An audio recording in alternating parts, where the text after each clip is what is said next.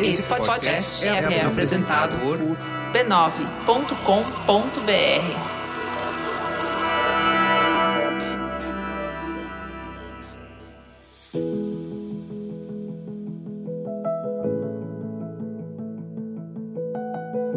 Mamileiros e mamiletes, eu sou a Juva Lauer. Eu sou a Cris Bartz. Sejam bem-vindos a Tempos Modernos, uma minissérie do Mamilos com apoio de Tamarine. O ano está quase acabando e a gente já começa a avaliar tudo o que fizemos e o que não fizemos. E aí a gente passa a se perguntar: quais serão os projetos do próximo ano? Quais serão as metas, sonhos e desejos? É isso aí, né, Ju? Cara, é, e a gente sabe que uma das maiores preocupações é o trabalho, porque ele ocupa a maior parte do nosso tempo e é a fonte de renda que media muito das nossas escolhas e possibilidades. Pois é, por isso que nessa minissérie a gente vai conversar com formadoras de opinião para falar sobre quatro temas que temos certeza que estarão presentes em muitas resoluções de ano novo: entrevista de emprego, como pedir aumento, os desafios da rotina do home office e, por fim, sobre quiet quitting, a demissão silenciosa. Vamos juntos!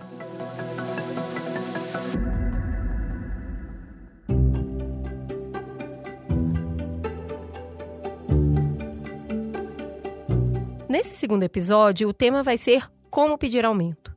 Quanto dinheiro vale o seu trabalho? E a quantia que você recebe? Tá valendo quanto ralo ou não?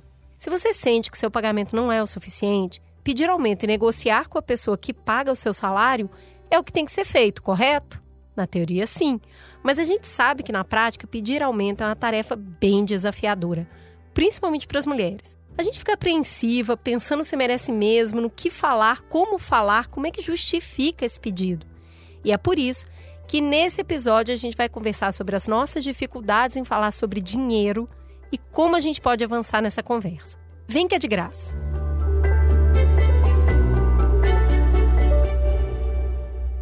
A gente não pode falar de carreira sem falar assim de uma pedrinha no sapato de muitas de nós: pedido de aumento. E aí a gente precisa de ajuda das amigas para poder entender como chegar lá e abordar esse assunto tão complexo. Por isso, a gente trouxe hoje a Patrícia Santos para nos ajudar aí a desvendar os caminhos para ganhar mais dinheiro. Patrícia, por favor, se apresente para os nossos ouvintes. Quem é você na fila do pão? Ai, gente, eu tô tão feliz de estar aqui com vocês.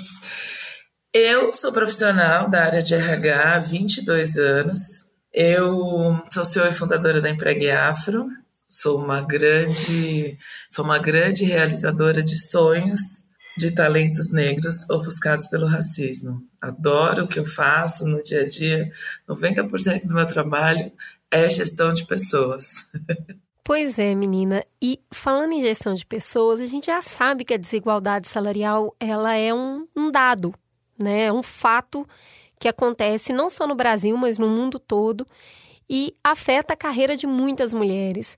A gente chega a ganhar 20% a menos que homens no Brasil, mesmo tendo o, o mesmo, a mesma formação, desenvolvendo o mesmo trabalho, tendo a mesma escolaridade, às vezes a escolaridade até maior, e a gente sabe que para as mulheres negras esse número muitas vezes ainda é pior. Para mudar esse cenário de ganhar menos, uma das saídas é negociar o salário. Só que eu estava dando uma olhada numa pesquisa é, de uma campanha chamada Good Morning Week, que foi publicada pelo jornal The Independent, que aponta que somente 25% das mulheres inglesas já pediram aumento uma vez na sua carreira. Inglesas. Então eu acredito que Brasil deve ser ainda pior esse número. Ou seja, a gente ganha menos e pede menos aumento. Quais fatores que colaboram para esse comportamento?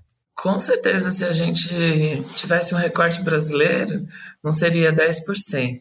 Primeiro, nós mulheres somos mais detalhistas e perfeccionistas. Para a gente tomar alguma atitude, fazer algo em prol da nossa carreira, a gente tem que ter muita certeza que a gente está no caminho. E, infelizmente, o machismo afeta muito a nossa autossegurança, a nossa autoimagem e afeta um pouco essa certeza se é que a gente está no caminho. Então, se a pessoa desconfia se está no caminho ou não, ela nem eu, hein, vou falar alguma coisa, vai que ele me manda embora.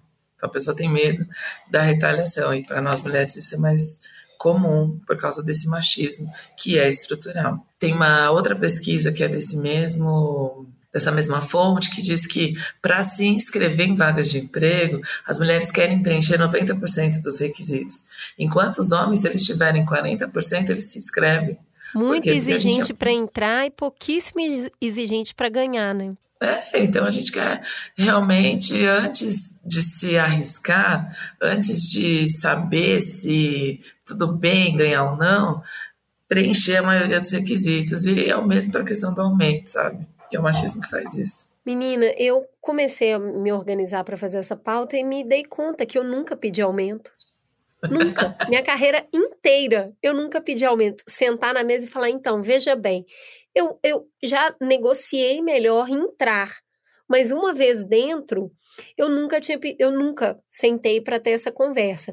Mas eu fiquei pensando, mas ninguém gosta de pedir aumento, não, é um negócio difícil, nem tanto. Essa mesma pesquisa que a gente está citando aqui aponta que 50% dos homens já pediram aumento mais de uma vez no mesmo ano. No mesmo ano. Quando esse mesmo dado se aplica a mulheres, só 8% já fizeram isso. E aí as respondentes mulheres alegam que elas se sentem culpadas. Será que eu mereço mesmo? Ou com muita vergonha de pedir aumento. Vai que parece que eu me acho. Já os homens se sentem empolgados e animados com a situação. Como é que a gente combate essa tal vergonha? Você vê, né, como a vergonha ela vem dessa insegurança. Para tudo no mercado de trabalho, para todo relacionamento que a gente tem com os nossos gestores, com os pares, com o diretor, para quem você trabalha, com seus clientes, você precisa criar estratégias. Você precisa entender como é que essa pessoa se comporta e como é que você consegue se posicionar frente ao comportamento dela. Você vai falar para mim, ai, Patrícia, como isso dá trabalho? Claro que dá trabalho, gente. São relações de trabalho, trabalho, não é férias. Exatamente. Dá trabalho. Se você quiser crescer na carreira, se você quiser ganhar mais espaço no mercado de trabalho e conseguir um aumento, você tem que criar uma estratégia. Se a empresa não tem políticas de RH que determinem que aí fica mais fácil, né, Cris? Quando tem uma empresa, você entra, você ganha uma cartilha, como é a gestão de pessoas na nossa empresa. E aí tem todo um caminho, normalmente as empresas atrelam o aumento salarial à avaliação de desempenho. Então, se isso já está lá formatado, como acontece todos os anos, menos difícil porque você já sabe que vai passar por uma avaliação e com base na avaliação de acordo com seus resultados, você vai ter um aumento ou não, vai ter uma mudança de carreira horizontal ou vertical. O problema é quando não tem, a maioria das empresas no Brasil não tem, principalmente as empresas brasileiras. Não sei se você fez uma reflexão dos motivos que te levaram a não, que, não pedir o aumento, né? Às vezes está na estrutura, assim, não tem possibilidade de aumento, não tem nada que me diga como fazer, então vou ficar na minha. Então, beleza, analisei o cenário da empresa, primeiro passo, né? Vi que não tem nada na estrutura que demonstre como é o aumento salarial, vamos partir para a estratégia. O combinado na admissão de atividades que você realiza, de resultados que você tem que atingir, das metas que você tem que cumprir, porque não adianta um ano depois você chegar lá na cara de pau, oi chefe, tudo bem? Quero um aumento. Eu queria, tá, mas... eu queria te perguntar um pouquinho sobre isso, o jeito de abordar. Mas antes, eu queria aproveitar para responder a pergunta que você me fez. Por que, que você não pediu aumento? Eu vou. Eh, por que, que eu nunca pedi aumento? Eu sempre pensei, tá? Que era assim: eu estou trabalhando bem, uma hora eles vão perceber e eles vão aumentar meu salário. Eu entrego muito mais do que pedem, eu trabalho com muito empenho, eu me dedico muito, eu sou responsável, eu entrego além do que estão pedindo. Alguém vai me reconhecer. Isso existe, Patrícia? É, é assim, né? Porque a gente tem sempre essa expectativa que a gente vai ser descoberta. É, eu, eu, tinha muito. Até romântico, né, Cris? Existem algumas empresas, mas na maioria não. As pessoas apertam um automático e vida que segue. Você está trabalhando, você está entregando, você está sendo responsável, você está fazendo o mínimo.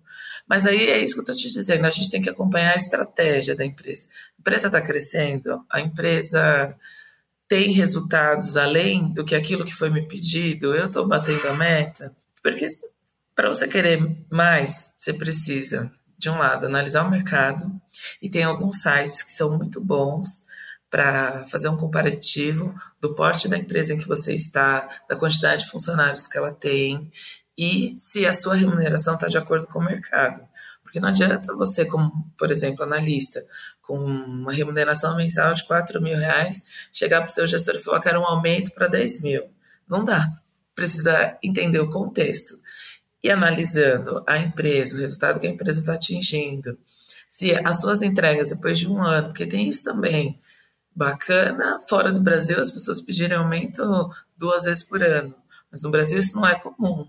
A gente faz reajuste de salário de forma anual. É, a uhum. cultura brasileira é assim, né? Então, a cada ano, ou se você tem um combinado na admissão, é, segue o combinado, mas de forma geral, a cada ano, por mais que você esteja fazendo o seu, se você perceber que você não tem feedbacks, isso é um sinal bacana, viu, Cris? Não tenho feedbacks a cada três meses, a cada seis meses. Eles não vão reconhecer você a uma hora.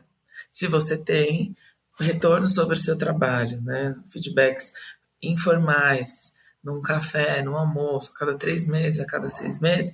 Então é um sinal de que quando chegar um ano de trabalho, vai ter um reconhecimento. E aí talvez não seja em remuneração, pode ser em benefícios, pode ser em outros tipos de, de formas de reconhecimento do trabalho. Por isso que a conversa com o seu gestor, com a pessoa que trabalha diretamente com você, ela tem que acontecer você trouxe um dado bem importante aí, que é esses feedbacks. E muita empresa também não tem isso estruturado, a época de sentar para conversar e tudo mais. E aí, é, a gente está falando aqui, você já falou dessa autoconfiança, dessa autopercepção que a gente tem. A gente aqui no Mamilo já fez conteúdo sobre a síndrome da impostora, né? E eu acho que é ela é, atuando muito aí demais, nesse né? lugar de não reconhecimento. É, a, uma, uma pesquisa da Harvard Business of School na Universidade da Pensilvânia, ela mostrou exatamente aquilo que você estava comentando sobre performance de trabalho, que as mulheres nos, nas autoavaliações elas davam notas piores para elas mesmas, umas notas inferiores ao que os homens se davam. E na hora de fazer a entrevista de promoção, as mulheres tendem a falar pouco das suas habilidades. E aí era isso que eu queria te perguntar, assim, como é que a gente consegue é, falar bem da gente mesma, sem parecer aquela pedante, arrogante, que muitas vezes a gente fica com vergonha de falar assim, ah, o resultado já está aí, todo mundo viu que ganhou aquela concorrência ou que entregou antes do prazo. Eu vou ter que falar. Como é que a gente fala isso sem parecer uma chata, se sentindo bem? Lembra que eu falei da estratégia? Vamos criar estratégia. Qual é a comunicação que toca o seu gestor, que toca a pessoa, sua gestora que trabalha direto com você?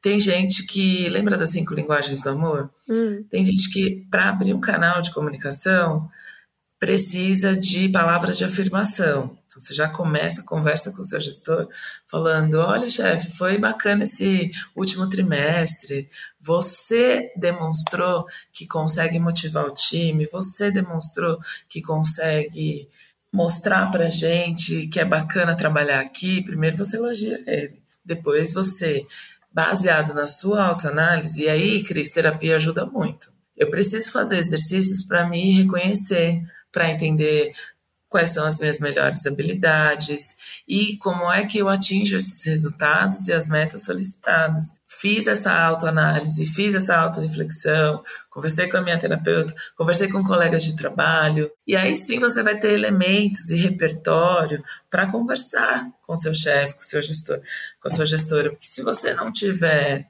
as competências que você sabe, que fazem você permanecer no cargo e que estão contribuindo para os resultados da empresa, a probabilidade de você ter um aumento é muito pequena. Porque aí que argumentos você vai apresentar para o seu gestor para dizer que você sim merece um aumento? Infelizmente, está ligado ao mérito. Eu falo infelizmente porque deveria ser óbvio essa análise contínua dos gestores sobre as pessoas, para quando chegasse um ano aproximadamente de trabalho, a conversa a partir do gestor. Olha que mundo ideal, que delícia, né? Olha, eu estou vendo que você está aqui, então eu decidi chamar para te dar um retorno sobre o seu trabalho e dizer parabéns, estou te dando um aumento. Mas infelizmente não é assim que acontece. Não é. Então eu tem que te partir falar, de é, você. Pensando do outro lado também como, como gestora, você tá tão sobrecarregada com o volume de trabalho que tem para fazer que muitas vezes você não não vai falar. Entendeu? Você não vai retornar, não vai sentar e eu vou te falar que o home office piorou isso assim, exponencialmente. Porque para você falar com a pessoa, a gente, primeiro que a gente só fala de trabalho agora, né? Você chama assim, fala só o essencial, fala com o motorista somente o essencial. Você tem que lembrar, agendar, marcar com a pessoa e falar assim: olha, eu queria te dar um feedback sobre aquela pauta, Duda, que você fez, e eu queria te falar que isso e isso ficou bom, isso e isso aqui eu acho que a gente tem que aprimorar. Como que você vai fazer isso? Você já está pensando na próxima entrega. Então, eu acho que esse sanduíche que a gente ficou é, entre entregar o trabalho e cuidar das pessoas e com essa distância, piorou muito essa comunicação. Qual que é uma boa estratégia para para eu falar com o meu chefe online sobre coisas que eu fiz. Que não vai ter nem aquela hora do cafezinho para falar que aquele relatório ficou bom, hein? Fala aí. Nenhum almoço, né? Ai, vamos almoçar juntos. Não tem. Tem que marcar uma reunião online para isso, né? E aí, como é que faz? Como é que vai deixando é, pistas assim? Como é que você fala sobre o seu trabalho, sobre a qualidade da sua entrega online e sem parecer piegas? Cris, eu tenho um time de 16 pessoas. E eu tenho um, algumas frases clichês que eu falo para eles, né? Eu falo para eles: eu amo a transparência, assim, cospe na minha cara, mas não vomita nas minhas costas. Olha, muito bom. eu vivo falando isso para eles, porque eu prefiro a honestidade sincera do que aquela mentira ilusória. Prefiro que as pessoas me chamem para conversar e falam aberta, falem abertamente o que elas sentem. Então, você precisa criar um relacionamento bacana com esse seu gestor. Aliás, esse é um ponto, né? Se você está numa empresa, num lugar, de num lugar de trabalho que você não consegue sentir a vontade de pedir para conversar com o seu gestor, muda de empresa, porque você precisa se comunicar. Tem que mandar um WhatsApp, mandar uma mensagem interna para ele falar assim: é, queria poder conversar com você uma meia horinha sobre meu meu comportamento, sobre a minha performance. Você não pode falar para ele assim: olha, quero conversar com você meia hora sobre um aumento salarial, porque você vai afastá-lo da conversa. Tudo é estratégia, Cris. Você falou coisas bem importantes, né? Primeiro, eu entender se o meu salário está de acordo com o mercado. Depois, eu entender se a empresa está com os rendimentos, está com bons rendimentos, né? Se eu vejo que está faturando bem, que está crescendo, o mercado foi bem esse ano eu conhecer o meu chefe para entender como eu vou abordar, em que dia, que hora, com qual linguagem, o que, que funciona para ele. Agora, quando a gente está num lugar é, trabalhando, muitas vezes a gente não tem muito acesso a números. Eu não sei se a empresa está performando bem como um todo, até porque não estou envolvida nessas desses altas diretorias de decisão. De uma forma ou de outra, todo mundo consegue sentir o clima se a empresa está indo bem financeiramente ou não. Mas como é que a gente faz para poder fazer uma, uma, uma, solicitação de pedido de aumento se eu não tenho essa certeza, se eu não tenho convicção? Eu não faço, o que, que eu qual que é a melhor maneira? É, às vezes você está também numa posição hierárquica na empresa que você não tem é, acesso às informações. Você tem que perceber, de fato, o clima. O que você não pode fazer, perguntar para o seu coleguinha do lado quanto é que ele ganha para comparar o seu salário com o dele. E a gente sabe Cara, mas que, isso acontece pessoas... tanto, Patrícia. acontece o tempo todo. As pessoas comentam umas com as outras. Eu já recebi pedido de ajuda, né, pelo Instagram, de pessoas que falaram assim, tava no almoço com meu colega de trabalho, que tem o mesmo cargo que eu, que exerce a mesma função, tem a mesma qualificação, e ele contando o que, ele ia fazer com o salário dele, no valor X. E aí eu percebi que eu ganho 30% a menos que ele, 40% a menos que ele. Fiquei louca e falei assim: eu vou falar com o meu gestor hoje, vou falar com a minha chefe hoje, porque é injusto isso, porque é machismo, porque ele é homem e eu sou mulher. se você levar esse argumento para sua gestora, ela vai achar péssimo, porque salário é confidencial. A orientação do RH é que ninguém fale salário com ninguém. E esse é um dos argumentos que vai afastá-lo. Você pode jogar um verde dizendo que, analisando o mercado, analisando a concorrência, porque falei para vocês, né, tem sites específicos para isso. Você coloca lá de forma anônima o seu salário, você tem acesso ao salário de outras pessoas e outros mercados. Você pode dizer, fiz um comparativo com três concorrentes e, em média, quem está no mesmo cargo que eu, com a mesma função que eu tenho, com a mesma qualificação, está ganhando 30% a mais. Eu acho que é uma chance para a gente reajustar o meu salário. O que, que você acha? Boa Olha abordagem. a diferença da abordagem, Boa. entendeu? Mas esse negócio de você descobrir que você ganha menos na mesma posição é um negócio difícil de segurar, né, Patrícia? Então, a gente está rindo de nervoso, mas eu já vi muito, eu recebo vários pedidos de ajuda nas minhas redes sociais com as pessoas dizendo isso. Dá muita raiva, dá revolta, porque a maioria das vezes é machismo tem um homem branco hétero cis lá na diretoria que contratou o gerente que era amigo do primo que veio de outra empresa e só por ele ser homem ele ganha mais que você que é mulher. Nossa, eu já vi isso várias vezes.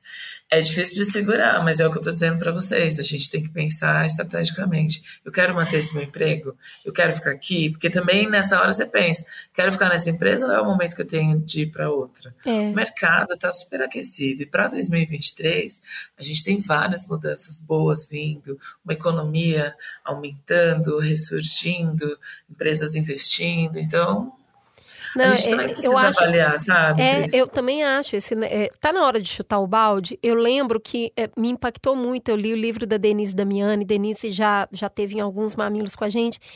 O primeiro livro dela é Ganhar Mais, Gastar Menos e Investir. Que são as dicas que ela dá para você ter mais dinheiro. E assim, é bem legal o livro. Ela começa contando de uma experiência pessoal dela. Ela trabalhava numa consultoria muito grande e é, tinha o bônus de final de ano. Ela nunca tinha aberto o extrato para ver. Ela recebia o bônus dela e, boa, vamos em frente. Um dia ela abre o extrato e ela percebe que ela é a consultora que ganha menos bônus, o menor bônus, porque era aberto. Só que ela gerenciava a maior conta da empresa. E aí ela foi na sala do diretor na hora e falou: Eu estou indo embora, tchau. E foi embora. Mas, gente, nem foi embora. Nenhuma não. negociação? Ela falou assim: eu não sei quantos anos isso está acontecendo. Eu nunca tinha visto. Agora, você viu o tempo todo. Você estava acompanhando esses números, eu não estava. Então, para mim, não funciona. Eu estou me sentindo enganada. Tchau, foi embora. E essa consultoria é internacional. Passou uma semana, o diretor dos Estados Unidos veio para o Brasil para conversar com ela. Denise, me desculpa. A gente, nananá, ppp, popopó, volta. No caso dela, acabou que ela voltou. Mas ela pediu demissão. Eu, eu, eu gosto disso que você traz assim. Não é o, o único emprego que tem no mundo. Né? Se você percebe que está ganhando muito menos e que isso está acontecendo num processo sistemático, talvez não seja o mesmo lugar que você queira estar. Né? E às vezes não, até tomar essa mais, atitude né? faz a empresa repensar. Talvez até te chame, igual chamou Denise, talvez não. Mas perdeu é. uma funcionária muito boa. E tá difícil. Acho, é difícil. Né? Esse encaixe aí não é fácil, não, não é? A empresa não quer perder funcionário bom, não duas coisas que são importantes. Não dá para a gente conviver com a opressão no ambiente de trabalho 2023. Não dá mais, gente. Não dá mais para se submeter a assédio, assédio moral, assédio sexual, só porque é meu emprego, só porque eu tenho boleto para pagar. Não dá. A gente precisa ter força para denunciar. Eu costumo dizer isso também. A gente não sabe o tamanho da força que tem até que ela seja o nosso único recurso. Eu passei por várias situações como colaboradora e como gestora, como empreendedora, me relacionando com clientes, em que se eu não me posicionasse também, a estrutura não muda. Não dá para a gente esperar do outro. Ah, não era óbvio que no caso dela, por exemplo, o diretor está vendo a bonificação de todas as pessoas? Não está. Ou se está, talvez ele está ignorando com sucesso. Então eu preciso me posicionar. É. Ela tinha um argumento maravilhoso. Eu sou a gestora da maior conta da empresa. Eu estou segurando as costas, eu tô segurando as contas aqui, ó, nas costas. É, isso ou vocês querem que eu peça demissão? Se ela, por exemplo, se ela quisesse negociar, né? Uhum. Ela teria um argumento maravilhoso. E outra, é, como é que a gente se valoriza, se empodera de tudo que a gente é, da nossa história, da formação, da qualificação, além do formal, das competências que a gente tem no dia a dia. Como é que a gente coloca esse espelho na nossa frente e fala: não, eu sou muito boa assim, eu posso conseguir trabalho em outro lugar e posso fazer com que o meu chefe veja a pessoa maravilhosa que eu sou. E isso dá trabalho, a gente falou disso, né? É, eu, eu gostei muito de uma dica que eu ouvi outro dia sobre esse processo de reconhecer que é bom para aterrizar isso e não ficar só aquela o meme, né? Quem é minha guerreira? Para sair dessa ideia e aterrizar, pô, eu me sinto como uma boa profissional. Sou pegar uma folha mesmo e escrever. Ah, nesse dia aqui, nesse projeto eu fiz tal coisa e foi legal. Nessa reunião eu falei tal coisa e foi legal. Essa ideia aqui que foi pro ar, fui eu que dei. Então você conseguir tangibilizar o que, que você fez que te dá orgulho de ter feito, de ter participado, e depois ler e falar, cara, se tivesse lendo isso aqui de qualquer pessoa, você nem achar que ela é boa? Essa pessoa é você. Mas eu acho que quando a gente fica muito no mundo das ideias, será que eu sou boa? Até para você conseguir conversar com você mesma, se convencer de que você merece o reconhecimento financeiro, já que você está fazendo ótimas entregas. Agora, Patrícia, uma coisa que eu já vi muita gente fazer é, nesse momento de ir lá e conversar sobre aumento é dar uma justificativa pessoal. Ah, porque eu, eu me mudei, porque minha mãe está doente, porque eu, eu vou me casar. Por que, que envolver essas justificativas pessoais talvez não seja a melhor estratégia para conversar sobre aumento?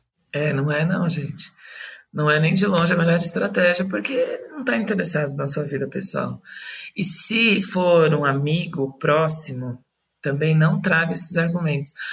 A gente acaba confundindo as relações, né? Ah, mas meu gestor sabe o perrengue que eu estou passando. Eu, tenho, eu vou ter que pagar a cirurgia de câncer da minha mãe, mas. Gente, desculpa dizer isso, mas ele não vai se comover por causa disso.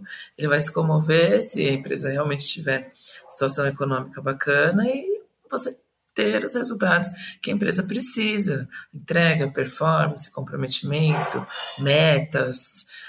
A vida pessoal, ela acontece em paralelo. O profissional que você é, é completo. Ninguém é só profissional, beleza, agora eu tô aqui, pus o fone para trabalhar, esqueço dos meus problemas pessoais, esqueço do planejamento de casamento que eu tenho. Não é. Isso sim pode trazer uma sensibilidade para ele no dia a dia, nas situações que você está vivendo, nas férias que você precisa tirar, mas para pedir aumento, o tangível mesmo é resultado, é performance, é entrega, é o match com a expectativa dele ou dela como gestores e o que você realmente entrega. É difícil a gente tangibilizar isso, mas você precisa ser um pouco mais frio. A gente precisa também aprender a ser um pouco mais fria nesse sentido de resultado. Negócio, negócios, amigos à parte. Negócios, negócios, vida pessoal à parte. Gente, desculpa ter que falar isso para vocês numa era em que as relações humanas elas são sim valorizadas na empresa, mas quando a gente fala em dinheiro, quando a gente fala em remuneração, é tudo na ponta do lápis na maioria das vezes eles acham que eles estão sendo justos. E não é uma questão de justiça, né? É uma questão de colaboração. Por isso que a gente chama as pessoas que trabalham, né? A maioria das empresas chamam de colaboradores, porque eu estou colaborando para os resultados da sua empresa. Estou colaborando para a performance da sua empresa. Estou colaborando para atingir os resultados, para bater a meta, para que a empresa se mantenha na liderança. Por isso que as empresas de capital aberto é mais fácil, você acompanha uhum. no noticiário, inclusive, né? Como é que está a performance financeira delas. Mas para as empresas menores, você vê no dia a dia. E pergunta também isso para o seu gestor: como é que está o resultado da empresa? Como é que a empresa está estrategicamente? Como é que estão os negócios? Um estagiário aqui na Empregafro perguntou isso outro dia. Eu falei, nossa, você que quer saber Que interessante, né?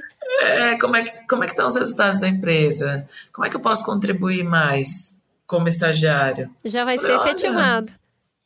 Estou pensando numa efetivação para você, mas gostei de ver a iniciativa. É. Se você não demonstrar interesse por aquilo que traz o dinheiro para a empresa e vai trazer o aumento do seu salário, não são outras vias que vão tocar o seu chefe, viu? Outra justificativa que eu já ouvi também é o tempo. Ah, eu tô aqui já tem mais de um ano, eu tô aqui tem dois anos, e aí eu tava pensando num aumento. Justificar em cima do tempo faz algum sentido? Pode fazer sentido. Poxa, tô aqui há dois anos ganhando o mesmo salário e ninguém fala nada, né? É, eu, eu entendo esse sentimento.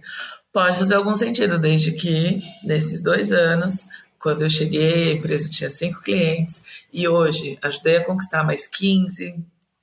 Ah, mas eu sou administrativo, sim, mas aqui no administrativo contribuí para que a administração desses 15 clientes esteja trazendo prosperidade para a empresa. Recebeu em dia, porque eu aqui no administrativo, no contas É. a pagar, o contas a receber.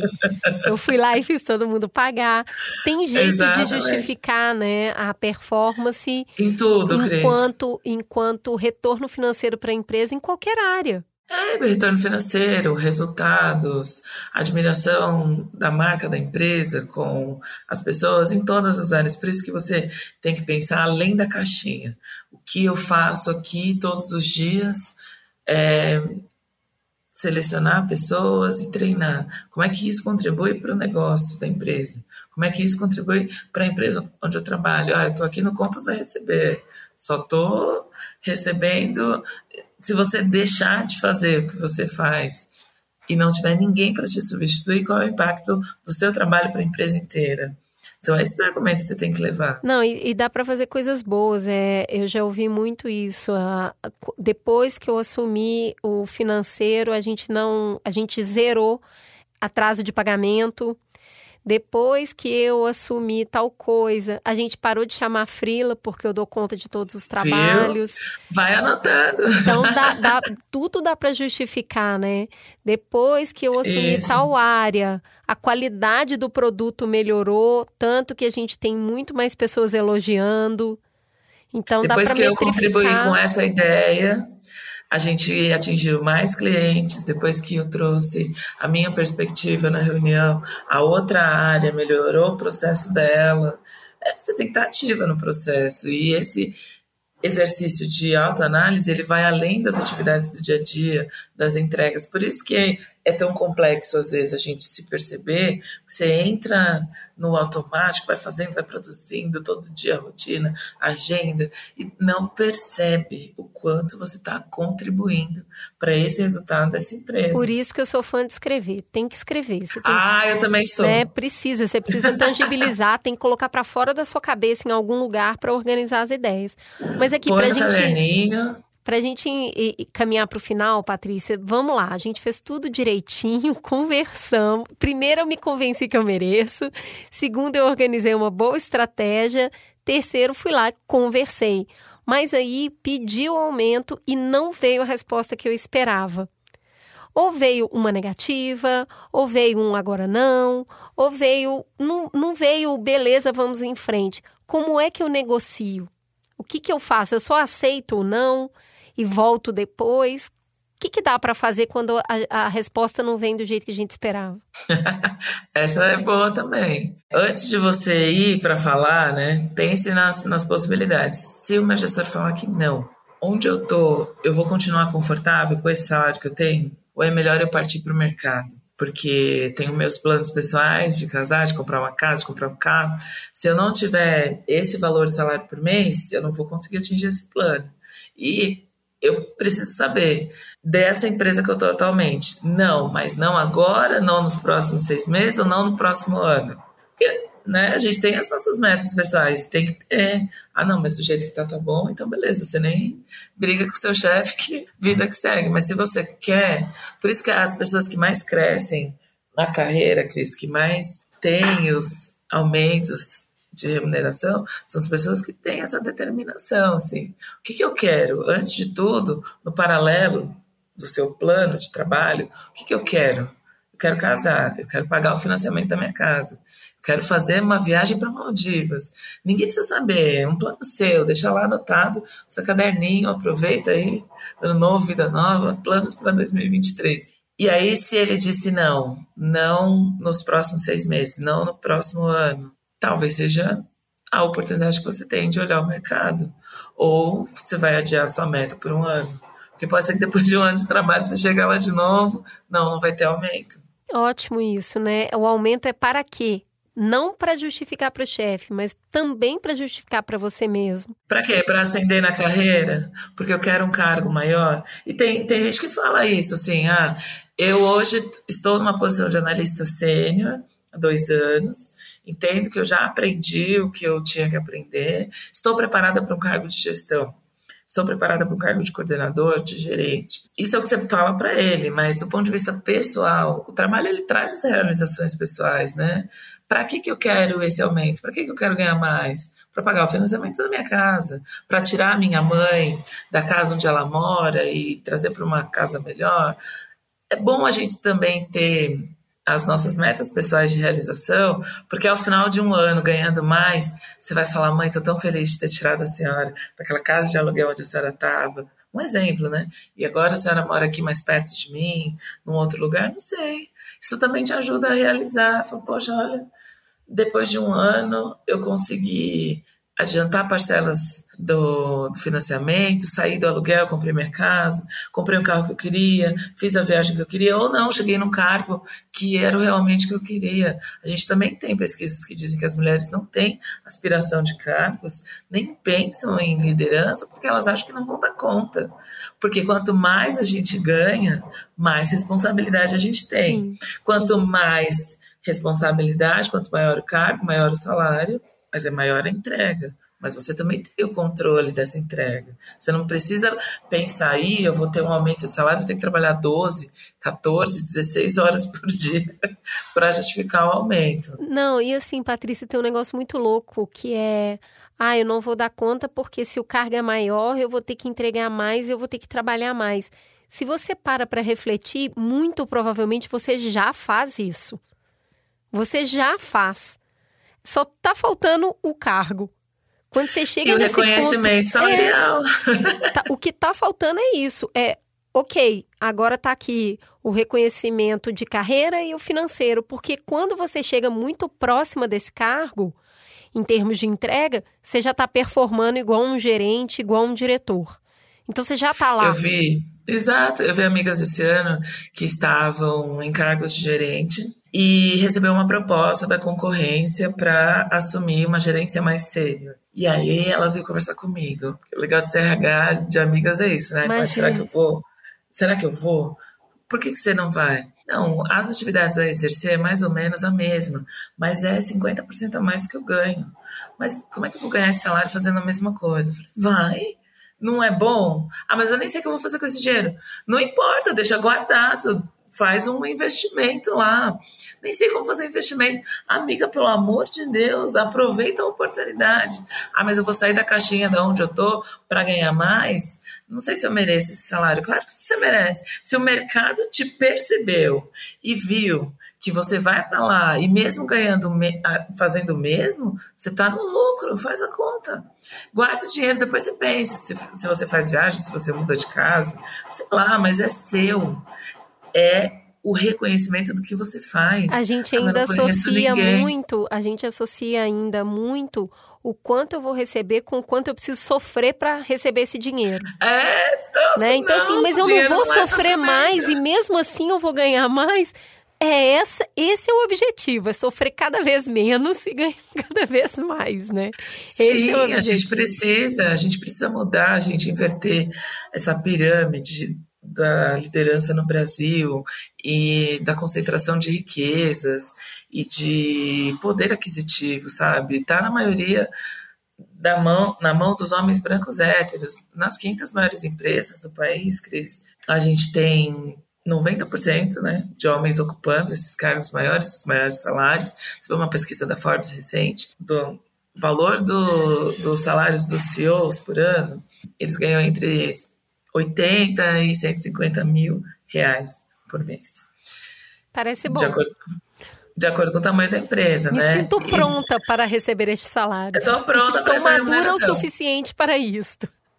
Então, e a gente tem 5% de mulheres brancas nesses cargos e mulheres negras a 0,4%. Por que é que a gente não chega? A gente tem competência, a gente tem formação, a gente tem sim condições de ocupar esses cargos de CEO dessas 500 maiores empresas do nosso país. Por que é que a gente não chega? Que ousadia que falta para gente para chegar lá? Como é que a gente rompe essas estruturas? E a maioria de nós não se vê nesses salários. Nossa, Patrícia, fazer o que com dinheiro desse por mês? Não sei. Pensa aí, o importante é você ocupar esses lugares estar ali e desejar ter uma remuneração dessa. E não precisa sofrer para isso, não precisa se masculinizar, entre aspas, não precisa se render a algo que vai te causar uma dor. A cultura brasileira tem muito disso, né? Ai, tem que ser pela dor, tem que ser pelo negativismo, né? Eu faço entrevistas de gestão de pessoas, de seleção para grandes cargos, e nossa, mudei a minha forma de agir e pensar quando eu recebi o pior feedback da minha vida. E os melhores feedbacks da sua vida? Ai, não sei, nem anotei. Não, mas não é possível. O pior te impulsionou para frente, que bom, mas além disso, o que mais você aprendeu que te trouxe a este lugar onde você está, que faz você ser essa mulher que você é? Ai, não tinha parado para pensar nisso. Então, ó, fica a dica para vocês Patrícia. pensarem sobre isso todos os meses. Muito obrigada, foi uma delícia conversar com você. Eu acho que faz essa conversa nossa, eu queria ter eu queria ter ouvido quando eu tinha 20 anos, quando eu estava começando, sabe, saindo da faculdade. Eu queria muito ter tido essa conversa para entender que o dinheiro pode ser um grande amigo, um grande aliado na conquista da independência, dos sonhos. E eu acho que esse papo nosso mostra que a gente já tem muitos conflitos fora para realmente administrar. O machismo está aí para a gente lidar com ele no dia a dia. A gente não pode também ser, ser nosso empecilho, né? Eu não posso ser empecilho para mim mesma. Já existe muito empecilho fora, real e factual.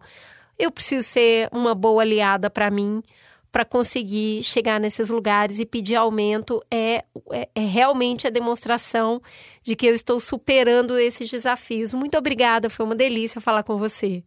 Ai, Cris, obrigada eu. Falei no começo aqui, gente, nos bastidores, que eu volto quando vocês quiserem para falar todos os temas de gestão de pessoas, maternidade, racismo, que vocês quiserem. Eu adoro esses papos e espero que possa ter contribuído aí. E quem tiver algum resultado de aumento salarial, conta pra gente depois, né? Por favor! Se a gente tiver, assim, duas meninas pediram, a gente tá feliz demais. Se É conseguiram e realizaram um sonho, eu também vou estar muito feliz. Muito feliz. Obrigada, viu? Obrigada por essa oportunidade. Obrigada, querida.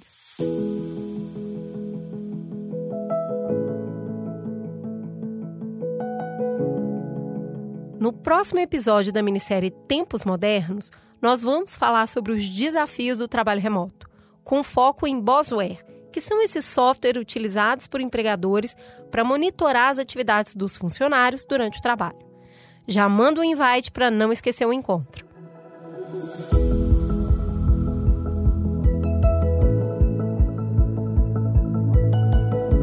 Ju, eu tava arrumando minhas gavetas hoje e eu achei a lista de objetivos de 2022. Agora que tá chegando o fim do ano, vai dando aquele nervoso, um embrulho na barriga só de olhar pro tanto que eu tinha me comprometido. Nem fala. A gente faz tantos planos e no final a gente sai correndo tentando fazer tudo que não deu tempo no ano inteiro em um mês. Amiga, e essa autocobrança e nervosismo, ela mexe tanto com o nosso corpo que isso acaba interferindo em outros aspectos, inclusive no meu intestino, você acredita? Eu acredito até porque o meu já não funciona normalmente, né, minha querida? Então imagina nessa pressão quando a gente tá apertada de costura, fazendo mil coisas, a gente come pior, dorme pior, bebe menos água, aí a situação piora bastante, né? E assim, tem que ficar muito atenta a essa saúde intestinal, porque não é uma questão de desconforto. Como diz o ditado, o intestino é o nosso segundo cérebro. Mas o que, que você faz de fato, assim, para lidar com essas dificuldades? Ó, o ideal, o ideal não que a gente consiga fazer, né, muito bem, é sempre fazer exercício, isso tem um impacto muito grande. É, a comida com fibra faz muita diferença e água, né? Eu procuro tomar um litro de água em jejum quando eu acordo. Isso ajuda, minha mãe fala, pressão positiva. Gente, isso para mim funciona. Mas quando o bicho pega, que a gente sabe que a gente não tá conseguindo fazer tudo isso, é bom ter aliados. E aí tem o tamarine fibras para facilitar uh, esse complemento na alimentação quando não tá lá aquelas maravilhas. Tem o tamarine fitoterápico em cápsulas e geleia para quando a gente assim realmente está numa situação, né, que precisa de um alívio rápido. Agora, preste atenção, a dica de milhões, tá? Isso eu descobri agora esse ano e tá fazendo muita diferença na minha vida. Para manter a flora intestinal equilibrada, não dá para agir só no problema. E aí, Tamarine tem o Probium, não sei se você conhece. É um produto de consumo contínuo para equilibrar a flora. Então é prevenção, muito melhor do que agir quando a gente já está com problema, é evitar o problema, não é mesmo?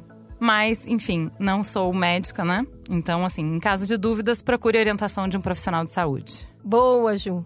Você me fez lembrar de quando Tamarine me salvou no finalzinho da gravidez, menina. Foi um alívio. É isso aí, você pode ter se aliado com você também. Para mais informações, acesse tamarine.com.br.